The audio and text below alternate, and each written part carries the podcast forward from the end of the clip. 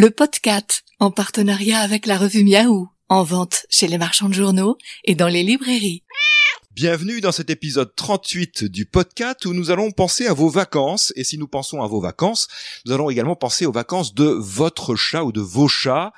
Si vous ne pouvez pas les emmener ou l'emmener avec vous, il y a différentes solutions. Mais si vous n'avez pas de voisins, par exemple, si vous n'avez pas d'amis, de famille capables de passer tous les jours pendant votre absence, il y a une solution. C'est de faire appel à un cat-sitter, qui est un métier en pleine expansion.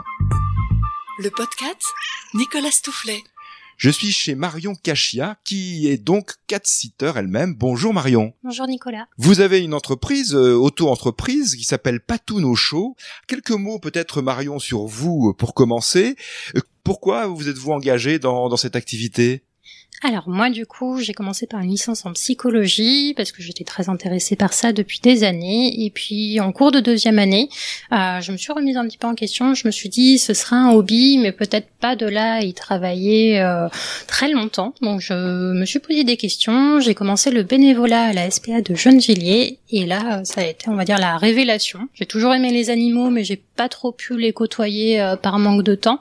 Et je me suis dit comment est-ce que je peux être utile tout en alliant ma passion c'est-à-dire être auprès des animaux, les aider, et du coup est venue l'idée d'être euh, pet-sitter. En fait, pet-sitter, ça peut être euh, aussi s'occuper des chiens, des chats, des nacs. On peut dire nac-sitter, dog-sitter.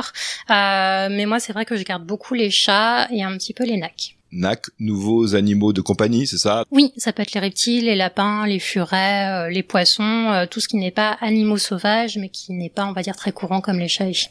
Alors le début, ça a commencé progressivement? Oui, alors moi j'ai commencé pendant mes études de psychologie, j'ai une plateforme qui m'était en relation, donc un peu comme un job d'appoint, comme du babysitting. Euh, donc j'avais déjà un petit peu rencontré des personnes, commencé à être là-dedans, et puis j'ai décidé de, de me lancer officiellement. Je me suis renseignée et c'est là que j'ai vu bah, qu'il y a une législation qui entoure euh, bah, ce métier, parce que c'est un vrai métier justement, on peut pas le faire un peu euh, comme ça. Et euh, bah, je me suis rendu compte que les plateformes, tout ça, c'est pas forcément hyper carré, on n'est pas forcément protégé, les personnes non plus, et bah, qu'il me manquait un diplôme. Et donc vous avez suivi une formation et vous avez obtenu ce diplôme. Qu'est-ce que c'est que ce, cette formation? Comment se passe-t-elle cette formation? Alors, c'est ce qu'on appelle l'ACACED, donc c'est l'attestation de connaissance euh, des animaux de compagnie d'espèces domestiques. Donc il y a plusieurs options, chat, chien, nac, et ça se déroule sur 2-3 jours. Donc c'est une certification qui est obligatoire pour travailler avec les animaux, pas seulement pour être pet-sitter, et c'est on va dire le minimum légal. Et vous avez créé votre auto-entreprise à partir de ce moment-là c'est ça. Du coup, j'ai créé Patuno Show en septembre 2020 euh, après avoir obtenu mon ACACED.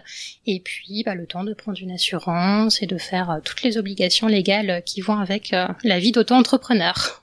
C'est ça. Il y a des contraintes, effectivement. Il y a des règles. Patuno Show, hein, je, je, le rappelle, c'est le nom de votre entreprise. Et on vous trouve d'ailleurs sur Internet. Patoun, P-A-2-T-O-U-N-E-S-O la lettre O, chaud, tout attaché, chaud comme euh, chaleur, point .fr, on le rappellera à la fin de, cet épisode du podcast. Parce que être cat-sitter, puisque nous parlons des chats évidemment dans, dans cette série, ce n'est pas seulement passer euh, pour euh, remplir le bol de croquettes, voir s'il y a de l'eau et nettoyer la litière. C'est plus que ça. Oui, exactement. Souvent, on a l'idée que les chats euh, sont assez indépendants et que changer l'eau, les croquettes, nettoyer la litière, euh, c'est suffisant et puis on repart. Sauf qu'en fait, bah, pas du tout. Euh, c'est des animaux qui ont besoin de compagnie, de présence, d'interaction directe, comme des séances de jeu, câlins, brossage, ou juste d'une présence, de mettre la télé, de la musique, de casser le silence, et puis surtout de vérifier qu'ils vont bien D'où l'importance de faire au moins euh, une visite par jour pour s'assurer que l'animal va bien, euh, parce que les chats ont tendance à montrer un peu au dernier moment qu'ils vont pas bien, et du coup dans ce cas-là, faut réagir vite. Et tout ce qui est passage tous les deux jours, tous les trois jours, c'est pas suffisant pour euh, pour surveiller correctement leur état de santé. Donc c'est une visite quotidienne. C'est ça. Est-ce que vous avez différentes formules euh, en fonction du temps que vous y passez euh, ou alors c'est à peu près standard pour tout le monde? Moi je propose trois formules, 30 minutes, 45 minutes ou une heure. 30 minutes c'est vraiment la formule basique. On va s'occuper du côté hygiène euh, pendant 5 à 10 minutes et après le reste du temps est consacré au chat, jeu, câlin, mais on doit choisir. Donc c'est vraiment la formule de base qui passe assez vite et 45 minutes, une heure c'est soit quand il y a plusieurs chats, soit pour des chats qui ont vraiment besoin de présence, comme ça on fait et du jeu et du câlin est-ce qu'ils viennent ou est-ce que certains finalement n'apparaissent jamais lorsque vous passez, euh, se cachent sous le lit et vous savez qu'ils sont là, mais vous ne pouvez pas jouer avec eux, il ne peut pas y avoir d'interaction. Ça arrive ça? Oui, oui, oui, ça peut arriver, et c'est pour ça que souvent on nous dit vous passez votre journée à caresser des chats, et bah pas que. Parfois on reste par terre euh, pendant toute la visite parce qu'on est moins impressionnant au sol, on lance des friandises, on regarde pas le chat. C'est vraiment euh, pas une approche à, à, chercher, à adapter selon le profil. Il y en a qui vont venir tout de suite, on est leurs meilleurs amis, ils nous ont toujours connus, et d'autres va falloir y aller plus lentement. Là par exemple, je visite une chatte euh, vodka, et euh, bah du coup j'ai du mal à entrer parce qu'elle feule, elle a peur, sauf qu'elle ne va pas partir. Donc du coup, on cherche doucement, je m'assois par terre et j'attends qu'elle parte d'elle-même. Je vais pas aller brusquer ou forcer le contact. Faut vraiment savoir s'adapter et adapter le contenu de la visite et le temps aussi, parce que souvent on dit 30 euh, minutes pour un chat craintif c'est suffisant, sauf que 30 minutes, bah on a à peine fait l'hygiène, etc qu'on doit à peine repartir, donc on a fait plein de bruit, le chat ne sort pas, donc moi je conseille une heure, et généralement au bout de 40-45 minutes, effectivement, le chat sort, et c'est là qu'on peut créer une relation, et qu'après, bah, il nous faut confiance, et ça c'est, bah, pour moi en tout cas, la plus belle, le plus beau résultat euh, de ce métier. C'est ça, Marion, parce que finalement, on se rend compte, quand on est dans votre rôle, qu'un chat, il a besoin de ce contact. Il faut le dire au propriétaire, vous partez, vous n'avez pas la possibilité d'emmener votre chat avec vous, très bien, mais vraiment, ne les laissez pas seuls, vos animaux. Oui, c'est vraiment important. Ils peuvent pas se gérer eux-mêmes. Même un chat qui a un accès extérieur, qui va être dans un jardin et qui va avoir euh, sa gamelle à volonté ou aller piquer euh, chez les voisins, il a besoin qu'on vérifie que tout va bien, euh, notamment l'été s'il fait chaud, de se mettre à l'abri et puis d'avoir cette compagnie. Même s'il n'y a pas de contact direct, c'est important qu'il y ait une présence, que ça casse un peu le, le calme ambiant. On l'a bien vu au moment du confinement. C'est pas simple de rester toujours soit enfermé, soit au calme, de pas avoir de stimulation bah, c'est pareil pour le chat, qui est quand même un prédateur, il a besoin d'explorer, donc il a besoin aussi euh, de compagnie et de stimulation. Comment cela se passe-t-il avec les propriétaires? Vous avez un premier contact avant qu'ils ne partent en vacances. Vous discutez avec eux. Vous prenez en compte les habitudes du chat auquel vous allez rendre visite. Il y a vraiment un échange. C'est aussi une question de confiance puisque vous allez chez les gens. Oui, c'est vraiment une question de confiance. Euh, moi, on me dit souvent, euh, je vous laisse mon bébé. Euh, je me fiche de la maison, mais il faut qu'il n'arrive rien à mon bébé. Donc oui, il faut faire vraiment bah, preuve d'empathie et puis discuter avec les personnes. Il y a un premier contact téléphonique pour discuter un petit peu. Est-ce que le chat est identifié comme le veut la loi? Est-ce qu'il est stérilisé? Son tempérament? Est-ce qu'il y a un traitement à donner? Parce qu'on est amené à donner des traitements par voie orale, par voie cutanée. Donc il faut avoir ce premier contact-là. Et ensuite, on convient d'une prévisite qui dure environ une heure, où en fait je me déplace au domicile des personnes.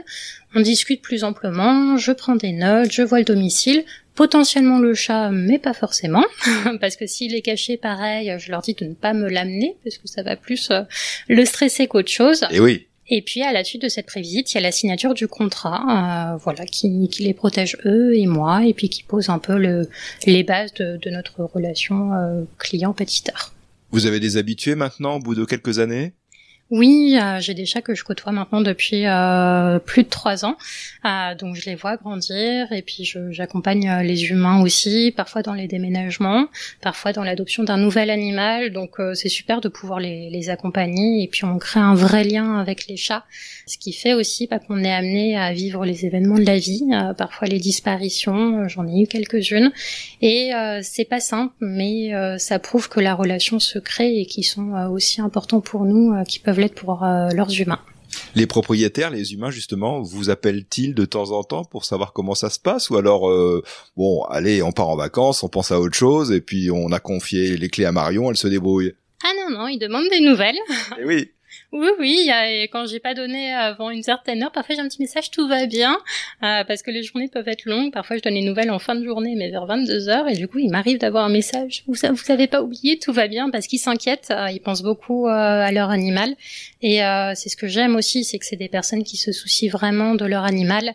Ils s'inquiètent beaucoup, ils sont contents d'avoir les nouvelles, j'envoie des photos, je leur donne toujours un petit compte rendu quotidiennement pour leur dire comment ça s'est passé, si j'ai observé quelque chose, un changement dans l'alimentation? Est-ce que le chat été à la litière? Il y a vraiment un échange et je leur demande qu'ils soient joignables aussi en cas de besoin. Je le disais en introduction, c'est une activité en pleine expansion. Euh, vous, vous le sentez, il y a de plus en plus de, de demandes. Euh, il y a peut-être pas assez de cat-sitters, euh, ou alors bon, ça va pour l'instant? Il en manque. C'est vraiment un métier en pleine expansion. Euh, il y a de plus en plus de demandes. C'est vraiment aussi très varié. Il y a les pensions également qui accueillent les animaux euh, chez eux, donc pension féline, pension canine.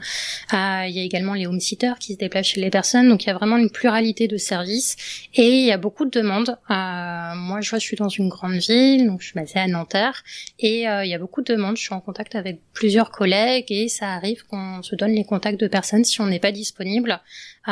donc oui, c'est vraiment en pleine expansion. Et pareil aussi à côté, euh, c'est pour ça qu'on est amené parfois à développer d'autres services comme comportementaliste, certaines éducatrices, parce que de là, là aussi, il y a euh, de la demande. Et souvent, quand on est pet sitter, on est amené aussi à conseiller aux personnes d'autres professionnels, parce qu'on est amené aussi à remarquer certaines choses euh, au niveau du comportement, de l'aménagement de l'environnement, et à conseiller les personnes et leur dire voilà, peut-être que là, il faudrait consulter un professionnel.